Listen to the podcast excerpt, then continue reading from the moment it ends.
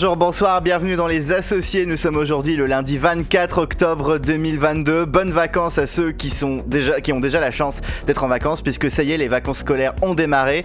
Et je suis pas tout seul, je suis accompagné d'une équipe euh, particulièrement presque au complet, hein, comme euh, quasiment toutes les semaines. Avec moi, il y a Alexandre Le Breton, il y a Arnaud Muller, il y a Louis Vactache, il y a Valentin Dias. Bonsoir à vous quatre. Bonsoir. Et un peu plus tard dans la soirée, comme d'habitude, nous retrouverons notre ami Guillaume Rouffet, qu'on a aperçu quelques instants avant le début de cet enregistrement, mais qui s'est, qui est arrivé comme il est, comme il est, comme il a quitté la conversation, si j'ose dire. De manière furtive. Bravo. Exactement. Allez, on ne perd pas un instant, on commence tout de suite cette émission. Vous connaissez la tradition avec le qui quoi quand où. Qui Quoi Quand Quoi Où Ta gueule, ta gueule. Le qui, quoi, quand, où, le principe est très simple. Il y a beaucoup de faits dans l'actualité, c'est pour ça qu'on appelle ça des faits d'actualité, et j'en sélectionne un, généralement un fait d'actualité majeur, que je fais deviner à mes associés, mais auquel ils ne doivent répondre que par les questions qui, quoi, quand, où. On va commencer par le où. Le jingle de, de cette chronique me fait toujours penser à France 5. À part le ta gueule, évidemment. C'est vrai, non, Mais- c'est vrai, mais Guillaume l'a déjà souligné euh, il y a quelques épisodes plus tôt, c'est vrai. Oui, je sais, mais, euh, mais j'ai décidé de. Ah, c'était Mais- Guillaume qui l'avait souligné, je pensais que c'était moi. Oui, oui, mais ça je peut être je, je radotais. Mais euh, et sinon le générique de ce podcast me rappelle quelque chose. et Ah je bon? ne sais pas quoi. Ah. À chaque fois que je l'entends, ça me rappelle quelque chose. Ah, mais en tout cas, euh, chose, euh, petite note, euh, le jingle du quand, où, c'est peut-être l'une des dernières fois qu'on l'entend. Quoi? Il y aura plus de qui quoi quoi quoi, Je sais pas, je dis ça comme ça. Alors où? Dommage. dans, dans la région Hauts-de-France. Euh, pas du. Non, pas- c'est pas dans la région de France. C'est dans la région Grand Est. C'est pas dans la région Grand Est. Non, je vais vous dire, c'est dans la région parisienne. C'est en Ile-de-France. C'est. Ah Est-ce ouais que c'est est-ce que c'est en Île-de-France? C'est en Ile-de-France, oui. Waouh. Est-ce que euh, c'est aussi le- une station de métro de une station de métro? Oui, c'est une station de métro. Oui, c'est aussi. serait Porte de Versailles Ah non, mais c'est sur Ah. la ligne 12. Ah, sur Eh ben, C'est Méridici. C'est Valentin qui a donné la bonne réponse, c'est l'Assemblée nationale. Donc on a le où? On a le. Je vous Ah, demande oui, le vrai. quand Eh ben le camp c'est euh, Ah, mercredi mercredi. dernier. C'est exactement mercredi dernier. Le qui? Eh oui. Eh ben c'est Elisabeth Borne. Et le quoi? Et le 49. 49. Eh ben voilà, Ah. sans surprise, le gouvernement, par la voix de sa première ministre, a déclenché mercredi l'article 49.3 pour faire passer sans débat ni vote la première lecture du budget 2023 à l'Assemblée nationale, dans un contexte social et politique plutôt compliqué. Bien entendu, l'opposition sort leur arme, à savoir la motion de censure, mais de façon séparée. En effet, la NUPES et le RN ont chacun déposé le sien, sans grande chance de réussite, puisque bien évidemment, plus les forces sont divisées, moins il y a de chances que ça passe. Toutefois, ce n'est pas fini pour le budget au Parlement. Ce dernier doit passer encore devant les sénateurs en novembre, puis revenir à l'Assemblée en décembre. Bien évidemment, à chaque fois, il, faut- il sera fait usage du 49.3 sans doute. En parallèle, le gouvernement prévoit de l'utiliser pour le vote du budget de la sécurité sociale. Et pour la petite information, le gouvernement ne peut utiliser le 49.3 uniquement pour le budget du pays, pour celui de la sécurité sociale et pour un seul et unique projet de loi par an. Alors, c'était une issue qui était très attendue. Ça faisait 2-3 semaines qu'on entendait parler effectivement que le gouvernement allait adopter le 49.3. Surtout quand on a vu quand même euh, des amendements qui ont été votés avec l'aide de députés de la majorité qui étaient complètement contraires aux attentes du gouvernement. Je pense notamment à la taxe sur les super profits qui a été votée, je crois, par une vingtaine de députés Renaissance ex-République en marche notamment. Ouais, bah si tu savais, euh, on on est mercredi là. On- Oui, alors faut, faut expliquer qu'on enregistre effectivement mercredi. On enregistre très en avance cette semaine. Admettons, entre mercredi et la sortie du podcast, euh, la motion de censure est votée. On fait comment Eh ben Ma- Manu dissout et on part en élection. C'est ça. Et, euh, Ah, mais c'est incroyable ça. Non, moi, moi- alors tu, tu- tu fais bien de mentionner Guillaume les, les lois qui peuvent faire l'objet euh, d'un 49.3 euh, parce qu'il y a eu un problème euh, récemment. Ah. C'est que la loi de programmation des finances publiques, qui est donc une, un, un loi dont, dont l'objectif est de planifier sur euh, plusieurs années le budget de l'État, euh, dans, dans- enfin, ça fait partie euh, du coup des obligations liées au traité Européen. sur la stabilité, la coordination et la gouvernance, le TSCG, qui a été signé en 2012, donc c'est une obligation européenne. Euh, la loi de programmation des finances publiques n'est pas passée, Ah. l'Assemblée nationale ne l'a pas adoptée. Et théoriquement, ils pourraient le faire passer en 49.3, mais s'ils le font passer en 49.3, eh ben, il n'y a plus de possibilité de faire passer la réforme des retraites cette année. Donc la France n'a toujours pas euh, de, programmation des finances publiques à moyen terme sur les, sur les 3-4 prochaines années, ce qui fait que bah, la France, pour l'instant, elle n'a rien à présenter à Bruxelles. Et- Ah oui, tout ça juste pour faire passer une réforme des retraites que personne ne veut. C'est très fort. C'est. Oui, c'est ce que j'ai cru comprendre. hein, euh, Le, le rejet de la, de la loi de programmation, du coup, ça, ça, ça met un peu, euh, bah, ça met un peu la France. euh, ça pose déjà un problème constitutionnel, hein, et, et- et du coup, ça met un peu la France dans la merde par rapport, par rapport à l'Union européenne. Tout à fait, parce qu'on respecte pas nos engagements européens, on respecte sans doute pas les critères de convergence avec ce genre de. de- Non, mais non, tu même peux respecter les critères de convergence. Avant 2009, il n'y avait pas de loi de programmation des finances publiques euh, en France et on a respecté les critères de convergence pour adopter l'euro en 99. C'est pas ça le souci. Le souci, c'est juste que tu dois présenter dans le cadre du semestre européen à Bruxelles euh, tes objectifs à moyen terme et on les a pas parce qu'ils n'ont pas été adoptés par le Parlement. Il n'y a que le Parlement qui peut les adopter. Et du coup, ça pose un problème. Donc, je sais pas comment ils vont le résoudre. Euh, Est-ce que ça va. Je sais pas. Fran- Franchement, je sais pas. C'est- encore flou. Hein. Mais bon. Voilà, je, je trouvais que c'est intéressant de, de le mentionner et dire que bah, Ah, mais totalement. la France était un peu dans la merde. Mais, mais totalement, c'est intéressant parce que ça montre justement quelles sont les priorités des, des lois à faire passer pour le gouvernement et visiblement la réforme des retraites est donc plus importante qu'une conformité vis-à-vis de l'Union européenne. Et Mais c'est pas le- la première fois. Alors, à chaque, chaque, chaque budget, donc on a une loi, on a, on a un projet de loi de finances, donc c'est le, projet du budget qui est adopté et qui devient une loi de finances initiale. Tu peux avoir des projets de finances rectificatifs qui changent le budget en cours d'année. On a eu par exemple avec le Covid, évidemment. Et ensuite, tu as une loi de règlement. À la fin, normalement, comme une association avec une assemblée générale qui, qui valide les comptes de l'année précédente, euh, enfin les comptes de l'assaut et- et le budget de l'année précédente, c'est pareil à l'Assemblée nationale. Sauf que bah, le projet de loi de règlement euh, des finances n'est pas passé. Il n'a pas été adopté par l'Assemblée nationale. Du coup, le budget n'a pas été clôturé. Alors, c'est pas grave. Oui. Ça change rien. Mais. Enfin, du coup, cette.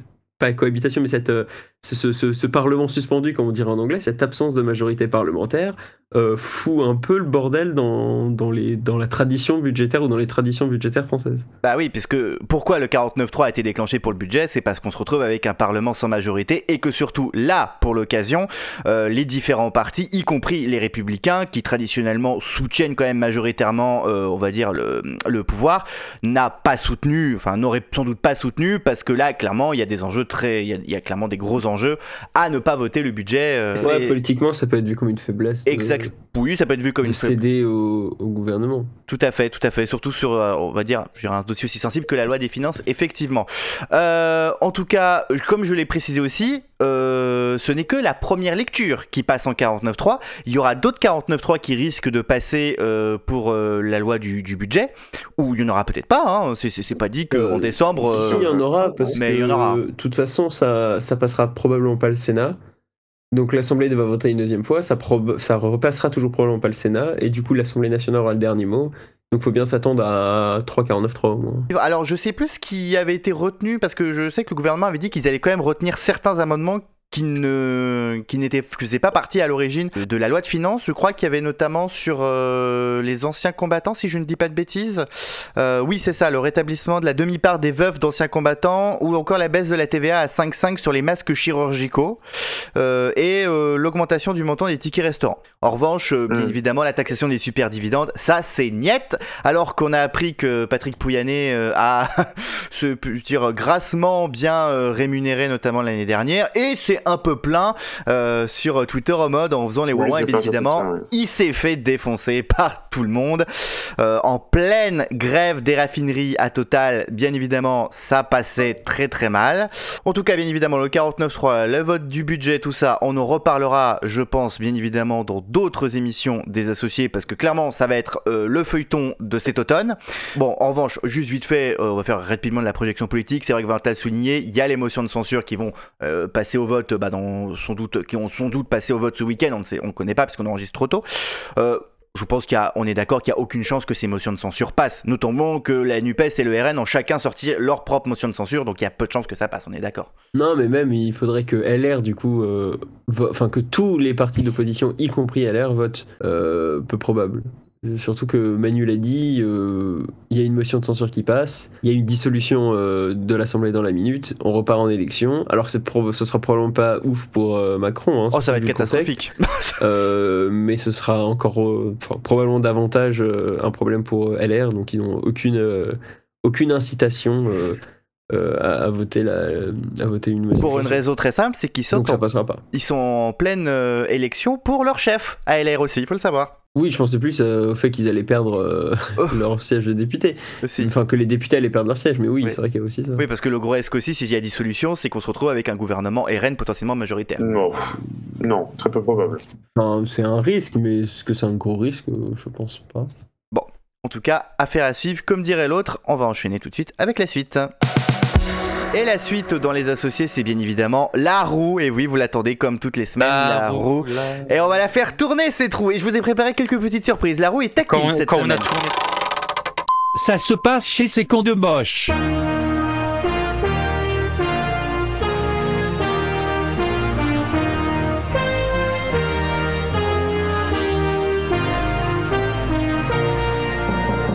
Mais non, je vous permets pas, Mais monsieur, monsieur, monsieur Duchamp, je Mais vous permets pas.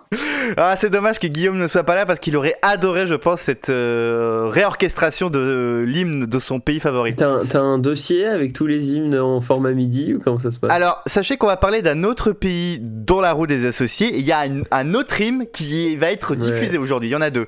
Mais je vous dis pas lequel. Seul indice, c'est un pays de l'Union Européenne. Et oui, je prévois de constituer une banque de données de reconstitution Oh, euh, midi dégueulasse d'hymnes parce que je me dis que tant qu'à faire, il faut que je fasse profiter mes Tu talents de mettre ça en musicien. réveil ou quoi? Non. Faut pas déconner non plus.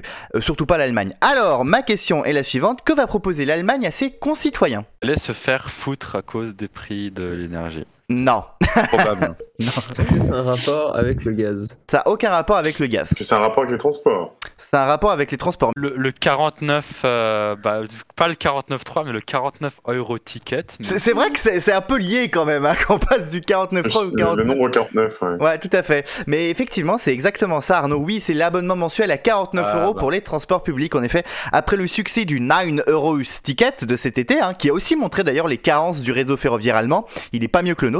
Les Länder et Ah le bah, il, gouvernement. il était mieux, il était mieux il y a quelques années le réseau ferroviaire allemand. Ouais, mais comme en France, je pense qu'il a souffert d'un sous-investissement chronique. Ouais.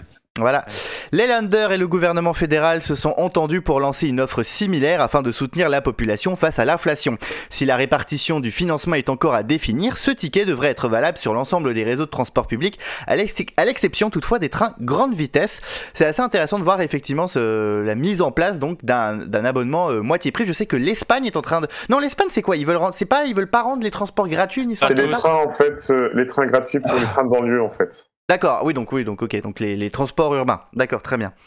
Euh, mais ça c'est plutôt intéressant, mais je suis heureux de voir sur le long terme comment tout ça va être financé, parce que justement, la question du financement n'a pas encore totalement été euh, réglée en Allemagne pour cet abonnement mensuel. Les transports, c'est la compétence des lenders, donc euh, la question est vite répondue, ça va être financé par les lenders. Au moyennant contrepartie euh, du gouvernement fédéral, je crois, mais, mais en grande partie les lenders. J'imagine que le gouvernement fédéral va peut-être mettre des sous à la poche pour justement financer la régénération du réseau ferroviaire allemand notamment, et peut-être aussi pourquoi pas aider au financement de développement de transports euh, dans les grandes villes, je pense à des métros, à des tramways par exemple, pour soutenir les transports publics. Et d'ailleurs, est-ce qu'il peut faire ça en Allemagne? Est-ce que le gouvernement fédéral peut intervenir sur des projets de métro, sur des projets de tramway, peut financer ces projets-là?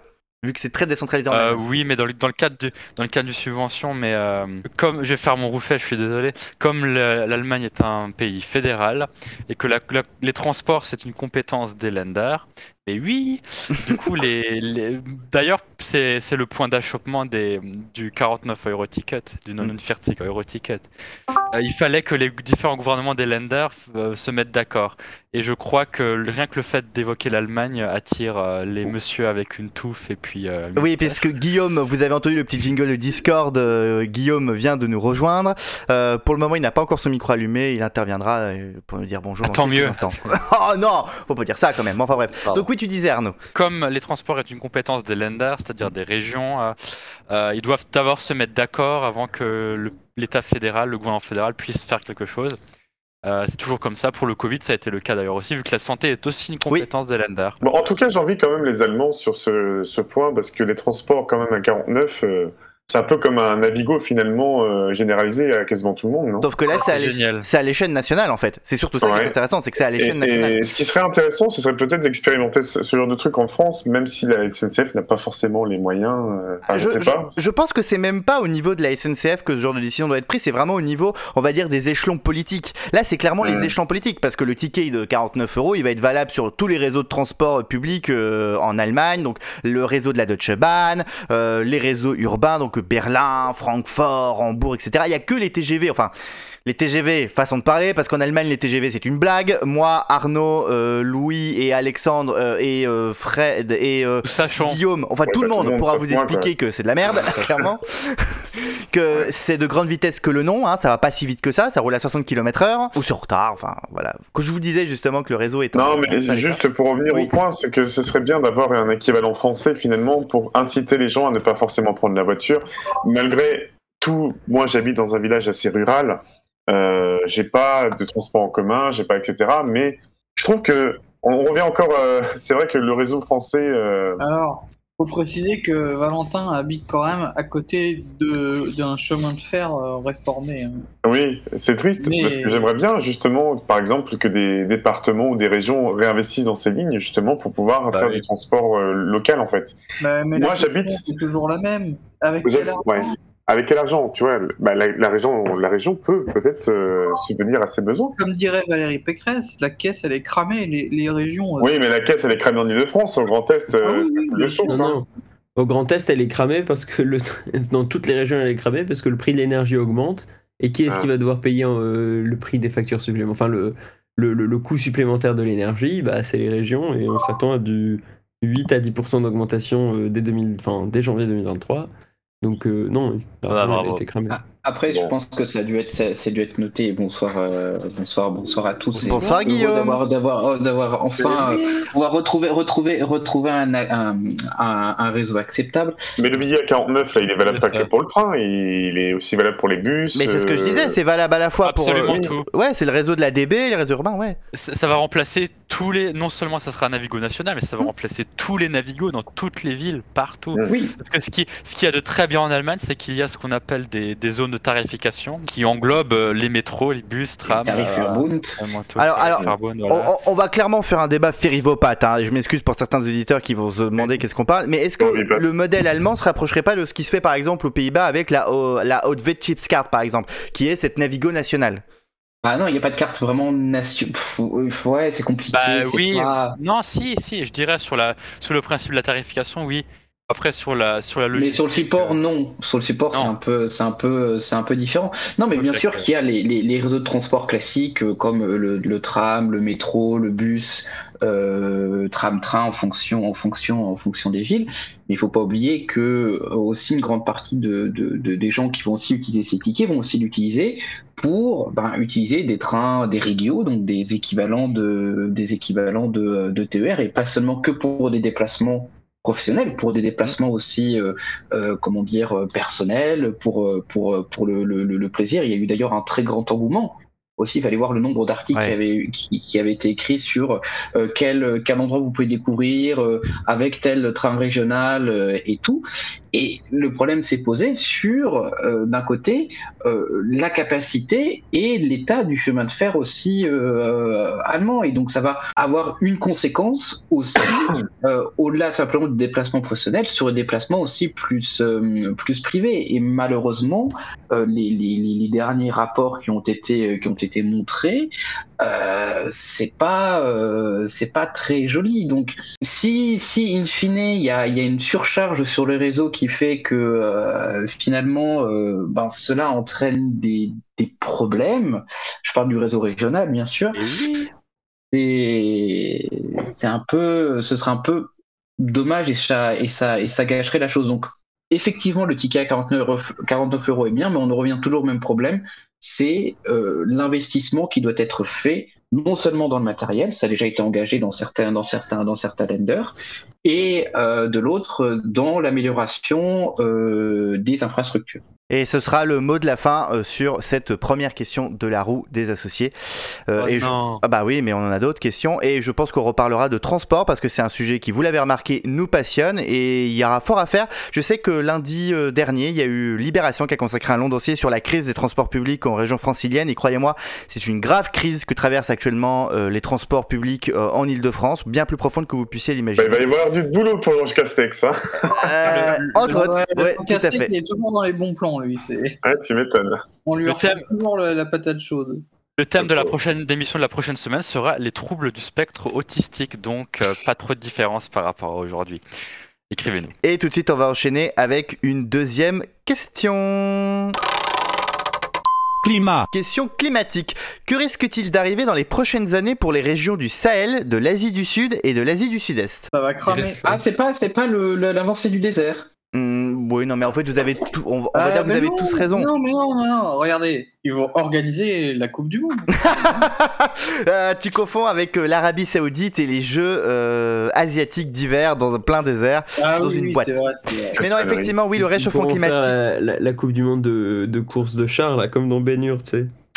Ah, ouais. Mais effectivement, hein, selon un rapport de l'ONU et de la Croix-Rouge, Hur, ça n'a rien à voir avec Didier Benuro, hein, je précise pour ceux qui ne sauraient pas. Oh, qui se souvient de. Didier Bénureau? Euh, bah, moi je l'avais oublié, je m'en suis souvenu. Parce que le seul sketch, le, je crois que le seul truc qu'on se souvient du Didi Benuro, c'est le sketch là où il fait le, militaire là, euh, la chanson là, euh, j'ai plus le nom en tête, mais ça faisait nanana na nanana. On recherchera. Oh sur... Non mais arrêtez-le putain. mais d'ailleurs, c'est Morales. Oui, c'est Morales, voilà, c'est le camarade Morales effectivement. Il est sur le petit Martin ou je sais plus quoi. Le petit Martin. Oui, euh, c'est quoi, tu, tu, tu confonds avec euh, le petit marin, tu confonds avec petit bateau, peut-être les t-shirts, non? Ouais. en tout cas, on divague beaucoup, donc je vais revenir sur mon sujet. Effectivement, Bah oui, euh, petit marin, on divague, oui. Exact. Le réchauffement climatique va rendre effectivement les régions du Sahel, de l'Asie du Sud et de l'Asie du Sud-Est invivables d'ici quelques décennies en raison de la multiplication des vagues de chaleur et de leur intensité. Euh, C'est d'ailleurs ce que souligne un rapport de l'ONU et de la Croix-Rouge et qui souligne aussi que euh, bah, les vagues de chaleur pourraient tout simplement être plus mortelles que le cancer dans les prochaines décennies. Wow. Alors. Terrifiant. C'est assez terrifiant. Je crois que c'est, je sais pas, en, en Iran, où juste l'Iran, pour, avec, il y a un désert où les températures s'approchent des 55-60 degrés à certains moments de la journée, et ça pourrait devenir l'un des premiers pays qu'il faudrait évacuer en raison des- des- du réchauffement climatique. Ça, ça s'appelle la prison euh, politique, ça, non? Mais c'est pour, ça qu'elles c'est pour ça qu'elles enlèvent le voile, parce qu'il fait trop chaud, tu m'étonnes. bah voyons. Bon, Euh, allez, on va tout de suite Ah, passer. Voyons. On va passer à une troisième question. Vlaanderen. Ça s'est passé au plat pays une fois.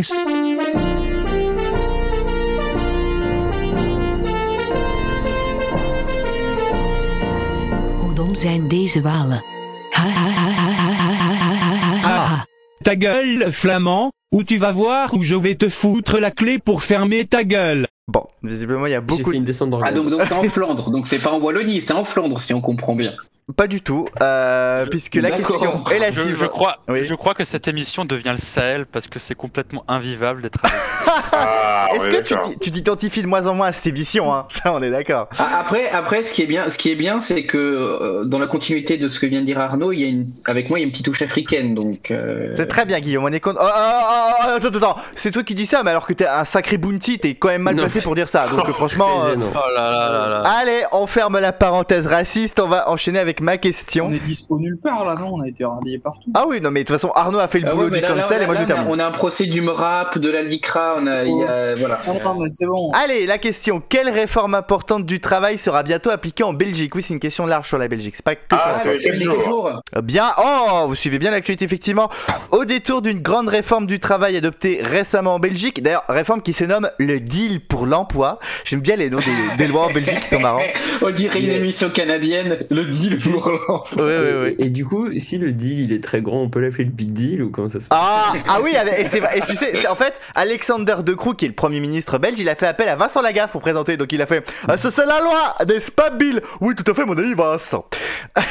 Peut-être que Mais le, derrière ministre du travail il derrière le s'appelle rideau. Bill. Il s'appelle Et Bill. derrière le rideau, il t'offrait pas une voiture, il t'offrait un CDI.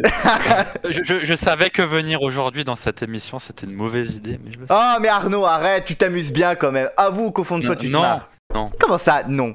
Tu n'es pas à ma place. D'ailleurs, heureusement. euh, En tout cas, au détour d'une grande réforme du travail adoptée récemment en Belgique, la semaine de 4 jours y sera officiellement autorisée. Mais attention La durée légale du temps de travail en Belgique restant toujours à 38 heures, ce seront des journées à rallonge qui attendent les bénéficiaires de cette semaine plus courte avec 9h30 de travail par jour. Et oui, parce que, d'accord pour la semaine de 4 jours, mais vous ferez quand même, il n'y a pas de réduction du temps de travail qui s'accompagne. hein.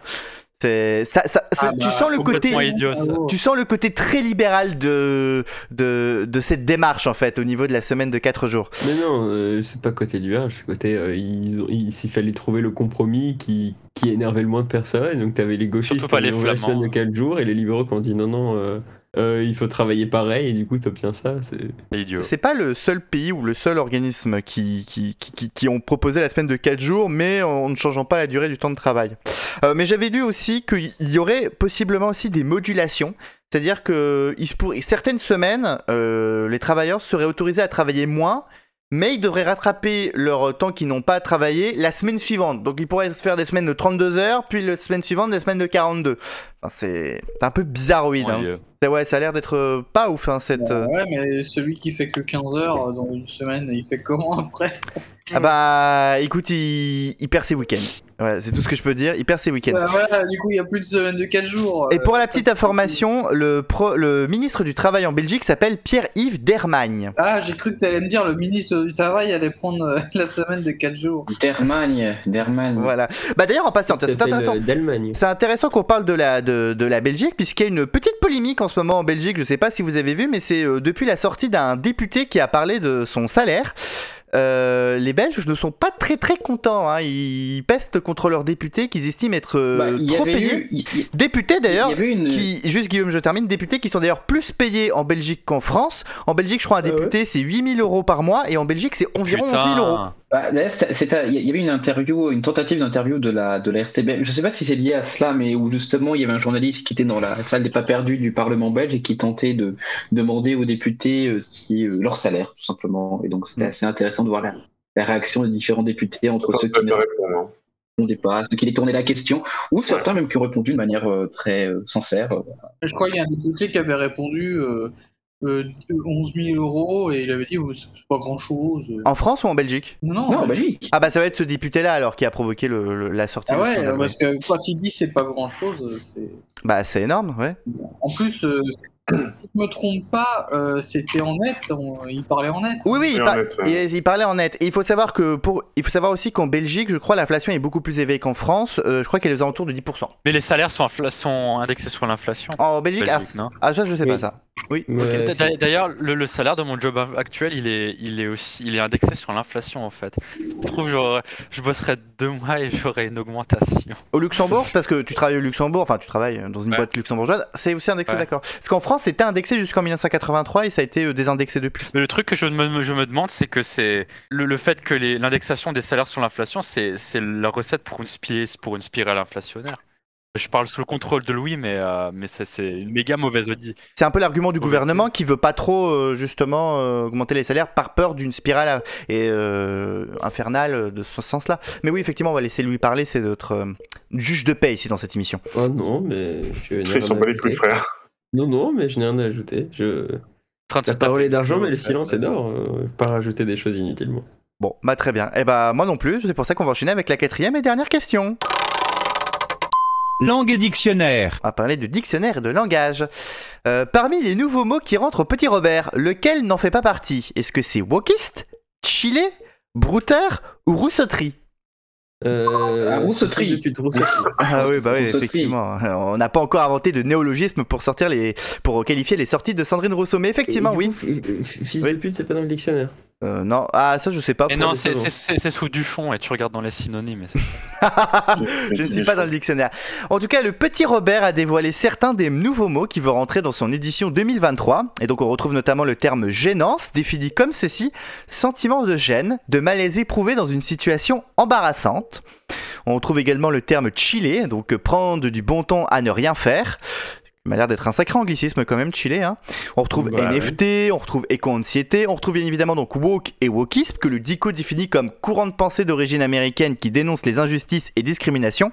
Et on retrouve, et ça c'est un peu amusant, le terme brouteur que le dictionnaire qualifie comme ceci, escroc qui piège ses victimes sur Internet.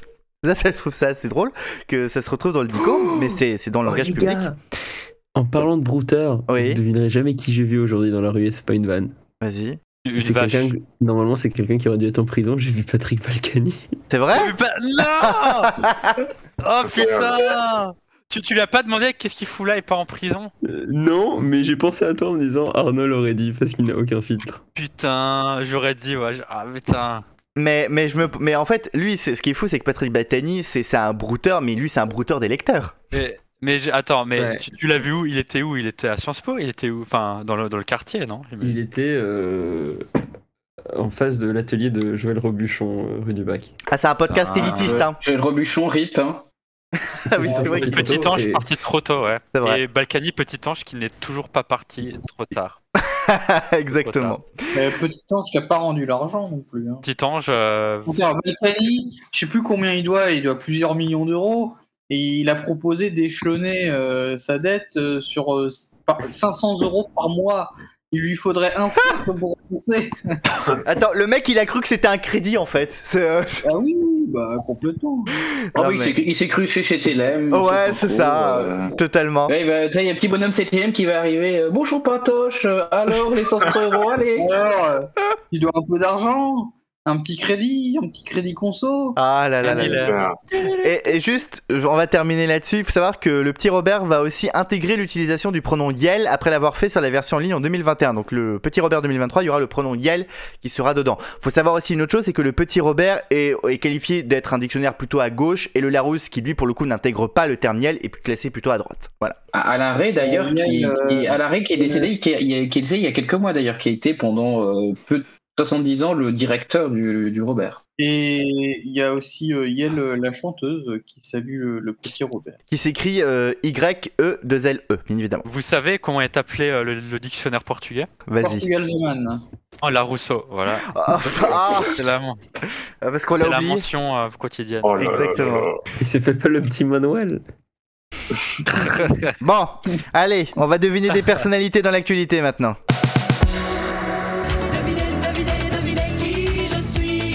Et il y en a 4 aujourd'hui. Oh non. Il y en a un de plus chaque En semaine. quatre, C'est la compagnie créole. Bon, je commence avec le premier. hein. Ouais. Est-ce que cette personne a de longs cheveux blonds Non, Est-ce que cette personne est connue en Asie du Sud-Est non. J'ai eu peur parce que j'ai cru que ta première question c'était est-ce que cette personne a de l'eau chaude? Et cette cet hiver. Euh, oui, c'est effectivement, c'est ce qu'on va se poser cet hiver. Bien vu. Alors, est-ce que cette personne possède une carte bleue Visa Sans doute, il a peut-être. Ah, Visa, je sais Ah. pas, mais il a possédé une carte bleue, oui, ça sans doute. Quand je dis carte bleue, euh, ça sous-entend que c'est une carte bancaire Euh, française. oui. Tout l'intérêt de la question. Oui, oui, oui. Est-ce que c'est une personne d'un certain âge C'est une personne d'un Est-ce que c'est certain âge. Est-ce que cette personne a le même âge que Brad Pitt? Hmm, Ah bah attends, je vais vérifier ça parce que ça c'est. Est-ce que cette personne est mon modèle? Ah oui, est-ce qu'il ressemble à Louis Backtash euh, avec plus de calvitie? Ouais, donc, donc, donc dans moi, dans, dans 30 ans en fait. Il a pas du tout le même âge que Brad Pitt et euh. Non, pas vraiment. Non, C'est- Est-ce que c'est quelqu'un du domaine politique? Est-ce que quelqu'un du domaine Non, pas du politique? Ah. C'est la culture. Oui, c'est de la culture. Il est mort, il est mort récemment? Il est mort très récemment. Ah, c'est Telé, Jean ouais. Tollet. Et oui, c'est Jean Telet, l'écrivain de 69 ans, est décédé mardi dernier, auteur de romans et de bandes dessinées. Il est notamment à l'origine du magasin des suicides, adapté quelques années plus tard au cinéma par Patrice Lecomte. Je sais pas si vous avez déjà lu du Jean vous. euh. Par contre, j'ai lu du Euh, Te- j'ai- lu du Jean Teubé, et c'est toi quand tu as écrit le qui, conducteur qui de a cette eu, qui, qui a eu d'ailleurs une très grande carrière télévisuelle et qui était notamment connu pour ses, pour ses chroniques assez, euh, assez dingo dans la- l'assiette anglaise Tu confonds de Guillaume. Bernard Rapp. Tu, tu, tu confonds euh, Jean Telé et Jean Télé. À voir. on est on est nul à faire des hommages, mais effectivement, Jean Telet, oui, cap... la, la anglaise. compagnon de Miu Miu d'ailleurs. Oui, Ouais. effectivement. Merci Guillaume, grand biographe des personnalités décédées. C'est notre futur Frédéric Mitterrand. Allez, deuxième inconnu à deviner. Euh, Est-ce que Compagnie cette personne Non, c'est pas la compagnie. habite en Europe Cette personne habite en Europe, oui. Est-ce que cette personne est contente d'habiter en Europe ou veut-elle quitter l'Europe Non, non, elle est contente d'habiter en Europe. Est-ce qu'elle est d'origine angloise Quoi? Est-ce qu'elle est d'origine angloise? Non. Est-ce que cette personne a manifesté un intérêt particulier pour la choucroute? Je ne pense pas, non. Donc ce n'est Ah. pas Arnaud Muller. Est-ce Ah, que cette personne est de sexe féminin? Pas du tout. Il n'y a pas de personne féminine dans le, dans le deviner, deviner. Ah, deviner oh, c'est que. Oui, oh, là, oh, Euh, pas c'est bien ça. Pas Ah. très Charlie tout ça, mais c'est Oui. pas grave. Est-ce que cette personne est française? Non, elle n'est pas française. Ah, est-ce que cette qu'elle est européenne est allemande? Elle n'est pas allemande, elle est européenne, oui. Elle est dans l'union, dans un pays membre de l'Union européenne. Oui, elle fait pas. oui, c'est elle bien dans l'Union européenne, oui. Donc c'est un pays d'Europe de l'Est, j'en déduis. Euh, ouais, ouais, vite C'est fait. quelqu'un de Vite Macédoine. fait. C'est à l'est, mais on qualifie pas ça d'Europe de l'Est. Parce que c'est l'Autriche. C'est pas l'Autriche du tout. Non, non, c'est bien à l'est. hein. C'est un Polonais, C'est pas un Polonais, c'est un peu plus au nord. un Roumain. C'est plus au Ah, c'est c'est Ulf Christensen. Oh, bravo Arnaud Oui, effectivement, c'est le... Oui, effectivement, je vous parle de Ulf Kristersson parce que le chef du parti suédois de droite Les Modérés a été élu Premier ministre de Suède le 17 octobre dernier, après l'annonce quelques jours plus tôt d'une coalition avec les chrétiens démocrates et les libéraux, mais sans le parti d'extrême droite des démocrates de Suède, qui donc soutiendra le gouvernement, mais sans y participer. Et oui, effectivement, parce que ça y est, il y a enfin eu un accord de gouvernement en Suède. Incroyable. Ouais, et ils ont supprimé le ministère de l'Environnement, c'est des bâtards. Sérieux? Oui. Non, oh là, c'est incroyable pour ça permettre à Ikea d'abattre toujours plus Non, d'arbres. non, mais ça c'est euh, ça c'est intéressant parce que la Suède, qui pourtant est un pays qui était quand même plutôt, euh, on va dire, les pays nordiques sont plutôt à la pointe sur la question écologique. Supprimer le ministère de l'environnement, c'est quand même t'as un- trop regardé de pub pour Vattenfall, toi. Peut-être, euh, peut-être. mais oui, parce qu'il faut savoir que je crois parmi les, le programme du, de ce gouvernement de coalition, il y a un projet, je crois, à la fois de redémarrer des centrales nucléaires et aussi d'en construire, si je dis pas de bêtises? Oui. Il y a bien évidemment un projet de bien évidemment euh, limiter l'immigration, mais bon, ça c'est pas une surprise. Euh, L'Ukraine a été euh, mentionnée sept fois dans le document de coalition, en affirmant la volonté de la Suède de rejoindre l'OTAN aussi, etc. D'ailleurs, c'est c'est en réaction à ça que Poutine avait menacé l'Europe de guerre nucléaire. On attend toujours, du coup. hein. Oui, c'est vrai. Il avait dit que si la Suède et la Finlande euh, euh, postulent à l'OTAN, il y aura des conséquences terribles. Et on les Bah oui, toujours. Ils, ont- ils lui ont fait un- ils lui ont fait un- ils lui ont fait un gros fuck. Il s'occupe d'abord de ses avions rouillés, de son armée en carton. Bah, D'ailleurs, en parlant de l'Ukraine, vu qu'il n'y aura pas de dernier tour de table en fin d'émission pour cause d'enregistrement trop euh, tôt dans la temporalité, euh, j'ai vu que hum, Vladimir Poutine avait annoncé appliquer la loi martiale dans les territoires annexés. Donc euh, ça commence à sentir le roussi, j'ai l'impression, sur ces territoires. d'ailleurs, Non mais moi j'ai un petit coup de gueule contre bon je dis France Info parce que c'est l'article que j'ai eu de France Info mais je, sais que beaucoup d'articles l'ont fait en France. Ils, ils parlent d'évacuation euh, des gens de la rive droite du Dniepr donc de Kherson Euh, gros quand, quand tu euh, quand tu occupes illégalement le territoire et que tu déportes une population pour l'utiliser comme bouclier humain pour protéger ton armée en retraite ça s'appelle pas une évacuation ça s'appelle une déportation un crime de guerre donc ce serait bien qu'on utilise les, les bons mots et qu'on reprenne pas les, Oui, et les mots de la propagande Que tu avais d'ailleurs souligné la semaine dernière, Louis. oui, Pareil mais au niveau- continue de parler Mais, d'évacuation. mais t'as par- mais t'as parfaitement raison, oui. Ce que fait Poutine, c'est une déportation en bonne et due forme, et ce qui est complètement scandaleux. Pour un peuple qui, je suis sûr, n'est même pas tout à fait d'accord avec l'idée de se faire attacher par la Russie en grande partie. Ah bah si, le référendum approuvé à 128% comme il voulait. donc- C'est vrai, c'est vrai, excuse-moi, c'est vrai, je suis de très mauvaise Ah, langue. Tu oublies le référendum. Ouais. D'ailleurs, moi, j'ai fait un référendum à l'unanimité de moi-même. J'ai décidé d'annexer la voiture de mon voisin. Donc, je suis, je suis rentré là et Ah, t'as annexé le 4x4 Mercedes? Le 4x4 BMW. Ah, ah, oh, monsieur ne se refuse rien. Bah écoute, euh, eh, j'ai annexé, c'est mon voisin qui a choisi. mais c'est Vous, vous savez que moi je réfléchis à faire un référendum pour annexer la station-service qui est en face de chez moi, comme ça j'aurais. monsieur veut les pépettes, monsieur. ah bah moi, si je peux remplacer Patrick Pouyanné, y a pas de problème. Non, mais, tu sais, c'est ça, tu, tu, tu cherches, tu, tu Oui. es dans la queue pour l'essence et tu as des gens devant toi qui se bagarrent, tu dis j'annexe votre voiture. Référendum. Maintenant, c'est c'est ma voiture et je mets de l'essence. et- On enchaîne avec le troisième inconnu à deviner. Euh, Est-ce que C'est un homme. C'est un homme, oui. C'est Patrick Pouyanné. Non, mais c'est. C'est Jean Castex. Et- Oui, c'est Jean Castex. Effectivement. Jean Castex, ça va merde Bah oui, notre ancien Premier ministre Chiri devrait potentiellement diriger la RATP en remplacement de Catherine Guilloire, démissionnaire. Il faut savoir que Catherine Guilloire a démissionné non pas parce que le gouvernement lui a demandé de démissionner, mais parce qu'elle a S'occuper de décidé, sa mère. euh, oui, entre autres, elle a décidé de s'occuper de proches aidants. Tout à fait. Alors, moi, je vais démissionner de cette émission pour m'occuper de ta Mais non, mais elle a démissionné parce que c'est la merde. Il n'y a plus d'argent, il n'y a plus de conducteurs de bus, il n'y a plus rien. c'est la- Oui, mais avec Jean Castex, euh, tout, tout, ça va bien aller. Ah, attends, attends, c'est pas Jean Castex, c'est Jean Castex. Ouais, Jean Castex. Du coup, on va en reparler de Jean Castex dans le Breaking Brexit régulièrement avec cette nomination. J'espère, parce que moi, il me manque. Hein. C'est même pas une vanne en plus. C'est c'est rigolo, les, les, les premiers ministres et la RATP, il y a un petit pattern. Je trouve la prochaine première ministre, c'est Catherine Guilloire. Jean Castex, il est maire de Prades. Euh, je crois qu'il est Ouais, plus maire de il est Prades. Il est plus, Ouais. c'est vrai. Ouais, il a Il est démissionné. plus, mais c'était pour faire la. Et, et d'ailleurs, j'ai vu que Jean Castex avait démissionné de tout. Il est plus maire de Prades. Il, je crois qu'il a, arrêt- il est, il a plus aucun lien avec la Cour des comptes ou le Conseil d'État. Je sais plus c'est lequel des- deux trucs. Il est plus conseiller général. Il est plus conseiller général. Il a même plus la protection des anciens premiers ministres. Il a plus rien. hein. C'est, c'est fou. C'est incroyable. c'est un homme simple. Ouais. Et d'ailleurs, on le voit se balader de temps en temps dans le métro. Il avait Mais- la protection aussi. Non, il a renoncé à il la a pas protection. demandé. Ouais.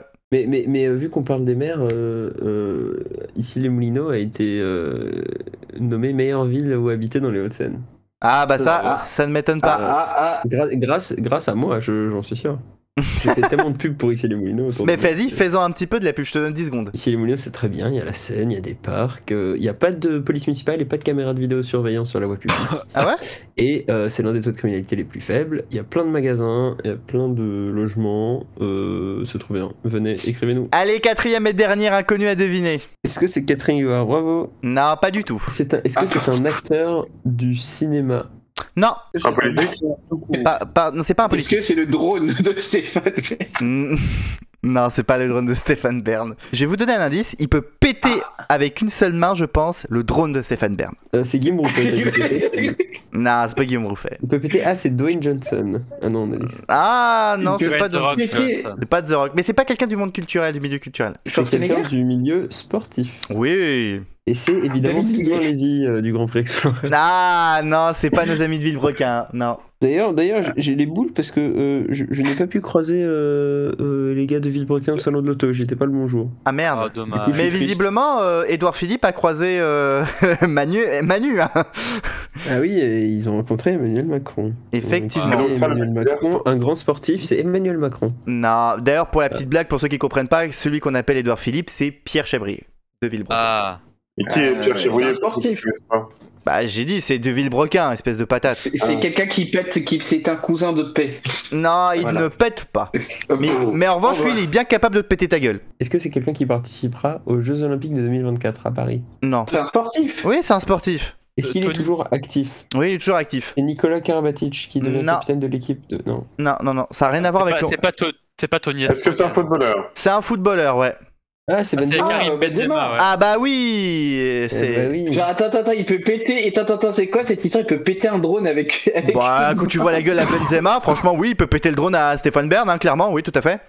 Oui, bah avec, un- avec son pied plutôt, euh, pas avec sa main. parce que- Oh, il peut péter avec tout, Euh. hein, Karim Benzema, y a pas de problème. Karim Benzema a obtenu le Ballon d'Or 2022 et il est le cinquième Français à recevoir le trophée après Raymond Coppa, Michel Platini, Jean-Pierre Papin et Zinedine Zidane. Et oui, enfin, Il enfin, enfin, enfin, un trophée, enfin un ballon d'or qui ne va pas partir au Portugal. Oui, alors juste pour Guillaume, je crois qu'il il partit plus à Lionel Messi qu'à Cristiano Ronaldo le Ballon d'Or quand même.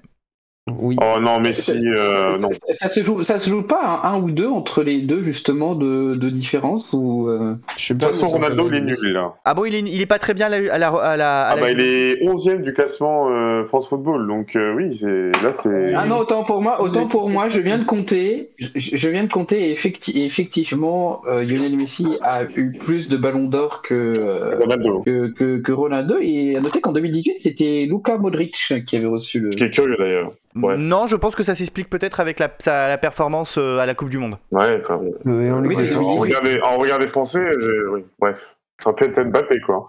Oui, c'est ouais, c'est vraiment. En tout cas, c'est plutôt bien que ce soit Karim Benzema parce qu'il faut dire que Karim Benzema, depuis quelques années, il, il fait une remontada incroyable. Olas a mis une clause euh, quand il avait vendu Benzema, euh, comme quoi euh, si Benzema remportait un ballon d'or, euh, ça lui rapporterait un million d'euros. Après, il y a juste une histoire, faut pas oublier que le club formateur euh, du- d'un joueur euh, perçoit, je crois, 4 ou 5%, je sais plus, à chaque transfert, il y a une histoire comme ça. Donc, euh, je sais pas si, ben, si le club de formateur de Benzema c'était euh, l'OL. Bah en fait, il a pas fait beaucoup de clubs, il a fait l'Olympique Lyonnais et le Real de Madrid, c'est tout. Donc euh, clairement. euh, oui. Euh, co- confirmation, visiblement, l'Olympique lyonnais est effectivement bien le club formateur de Benzema. Ah ouais, Donc, ouais, bah il, il a fait que deux clubs dans sa vie, hein, clairement. euh, putain, c'est vrai qu'il est, il est très stable hein, quand on y pense, que deux clubs, hein.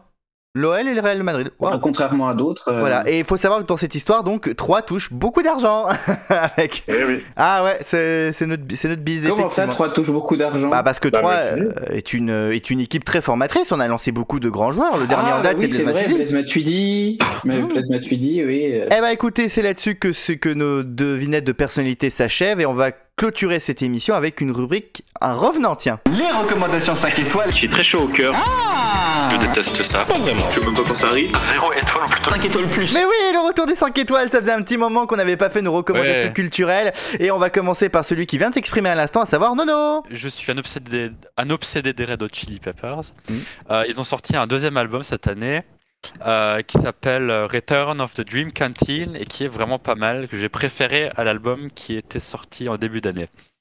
Euh, il y a un- c'est ma première recommandation, ma deuxième recommandation est, euh, est le film Sans filtre que j'aimerais bien aller voir, mais je n'ai malheureusement pas le temps. Euh, c'est le film du réalisateur suédois dont j'ai oublié le nom, mais qui avait déjà euh, réalisé The Square, et c'est son premier film en langue anglaise, donc à, à voir. voilà. Il y a eu la Palme d'Or, il me semble, non? Oui, oui, la Oui, Palme d'Or il est revenu dans l'actualité parce que la, la- la comédienne principale est, est décédée. Elle a claqué. Tiens, Louis, est-ce que tu as une recommandation culturelle? Oui, euh, j'ai une recommandation culturelle.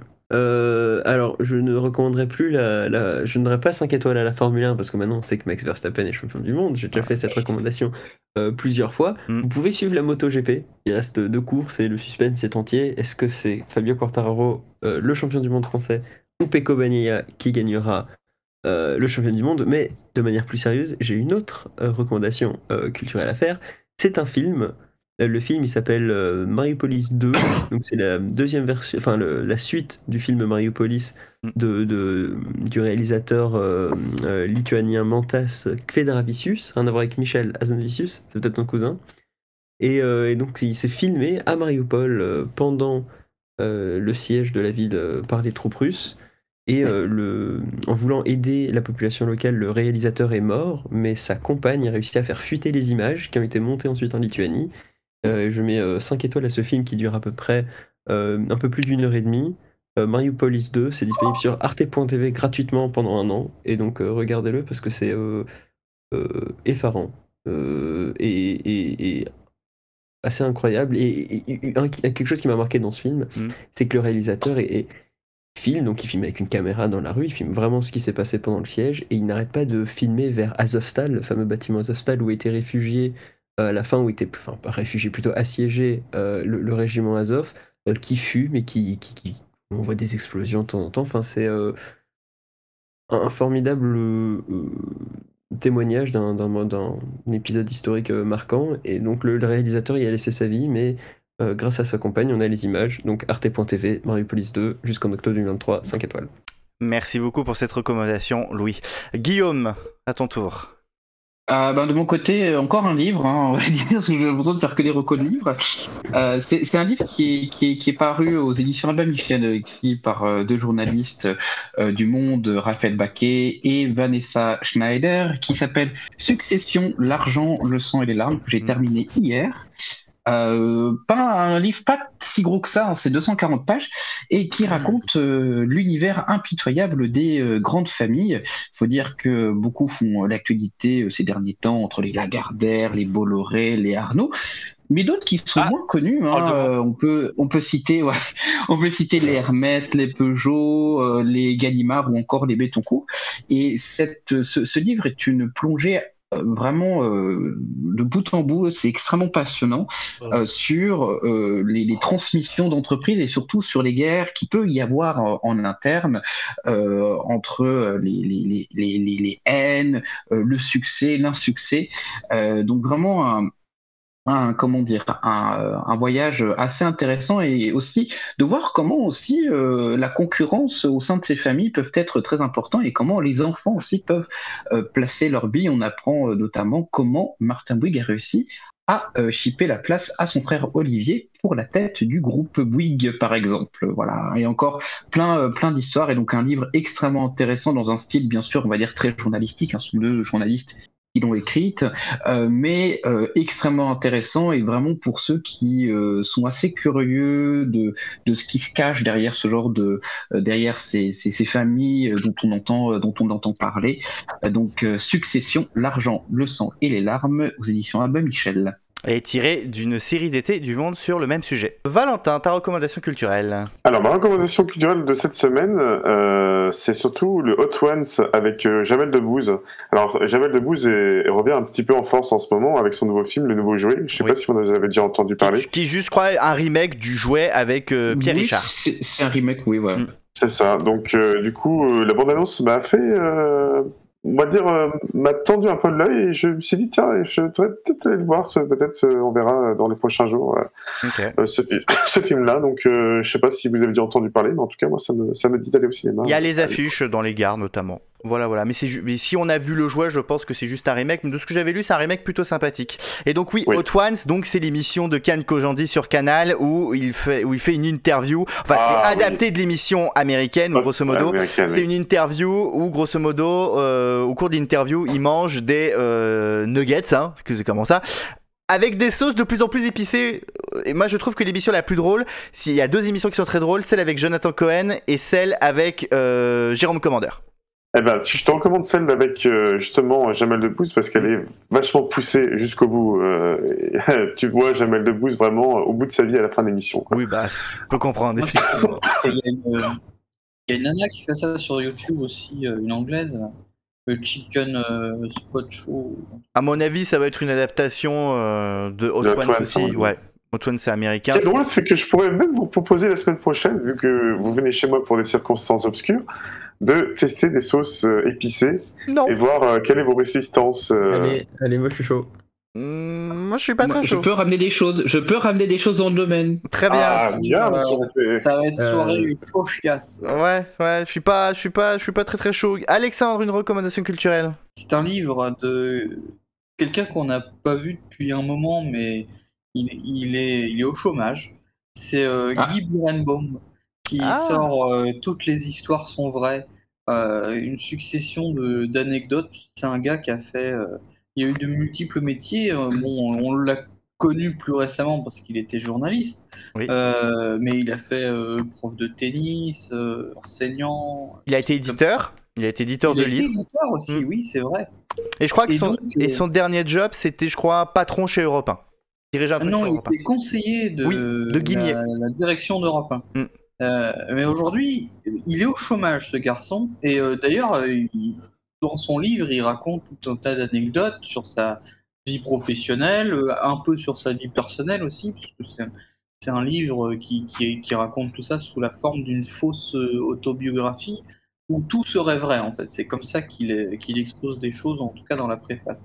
Et donc, l'une des, choses que, que j'avais lues, c'était que aujourd'hui, il est au chômage, mais il se présente à des jobs et il y a une, boîte qu'il avait contactée, une start-up euh, qu'il avait contactée en pensant que, bah, comme Guy Berenbaum, c'est quelqu'un qui a une notoriété, qui a pignon sur rue, et on a tendance en- à se dire que quand on a travaillé dans les médias et qu'on a roulé sa bosse, on est quelqu'un de riche. Alors, on peut, on peut avoir un patrimoine, hein, être riche, mais on pas forcément avoir d'argent sur son compte. Mais cette euh, start-up avait contacté Guy, Guy pour euh, devenir euh, actionnaire de l'entreprise.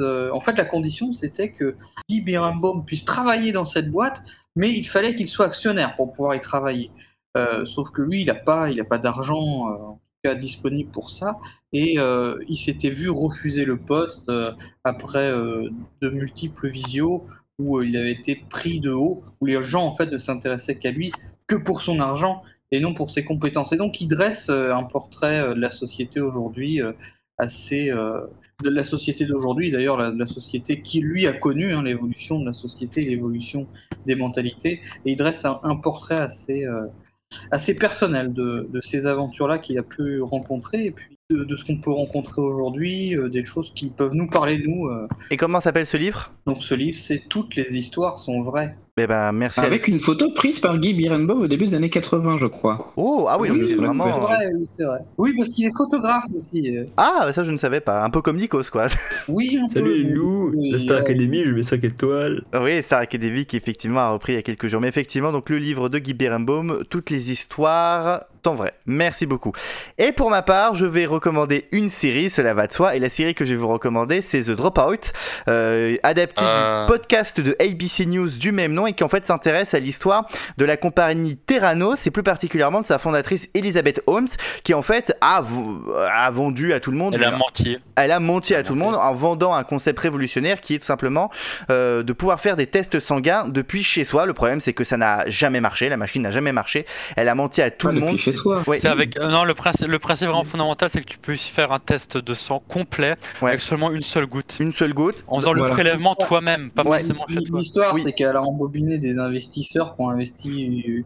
Ils ont mis un max de pognon et ça n'a rien donné. Vous, vous- vous savez non, le, le mais truc le plus énorme dans cette histoire c'est que C'est la fille euh, d'un des PDG d'Enron Oui. qui a lui-même été impliqué dans un scandale dans les années 90. Donc elle a rien inventé. Elle a tout eu de son père. Qui a même conduit à la faillite de Enron, hein, puisqu'Enron est, est tombé en faillite à cause de ça euh, à la fin de l'année 2001. Mais effectivement, ouais, ça suit ça et ça montre aussi à quel point euh, donc euh, Elizabeth Holmes et son compagnon qui travaille aussi dans la boîte euh, euh, ont euh, Mentor, compagnon, mentor. euh, Ouais, ça, c'est un peu chelou les, les- les relations. On, on, on- on- cultivait cette culture assez particulière. Enfin, c'est, c'est, c'est- c'est- il faut regarder, je pense, cette série qui est vraiment très, très intéressante. Jouée avec euh, Amanda Seyfried et Navin Andrews. C'est disponible sur Disney+. Et d'ailleurs, c'est très drôle. Euh, la semaine dernière, Affaires Sensibles a consacré un de ses sujets à, justement, Elizabeth Holmes. Donc, euh, vous avez et un épisode d'Affaires Sensibles sur le sujet et la série The Dropout sur Disney+. Eh ben écoutez, c'est là-dessus que nous allons clôturer cette émission. Et oui, nous sommes déjà arrivés à la fin. Alors la semaine prochaine, comment vous dire? La semaine prochaine, c'est 31 octobre. Il y aura une émission, je vous le dis. Mais ça sera pas une émission d'Halloween, ça va être une émission beaucoup plus festive que ça. On va célébrer quelqu'un d'entre nous. Je ne vais pas dire qui, mais il semblerait que quelqu'un d'entre nous va passer euh, une phase critique de son existence. Et On va puis, dire Ah, que bah, ça- ça va être euh, hein, une phase euh, béton. Hein. On, on peut dire que c'est un ami de poids. En tout cas, donc on se retrouve bel et bien la semaine prochaine pour une émission un petit peu spéciale, mais on proposera quand même une émission. On va revenir sur l'actualité des derniers jours, mais il y aura des petites surprises. Voilà. En attendant, on vous embrasse, on vous souhaite une très bonne semaine, de bonnes vacances si vous avez la chance d'être en vacances, puisque ça y est, les vacances de la Toussaint viennent de commencer. Et on se dit euh, à la prochaine. Salut tout le monde. À la. N'oubliez pas, pas, Bom dia Portugal.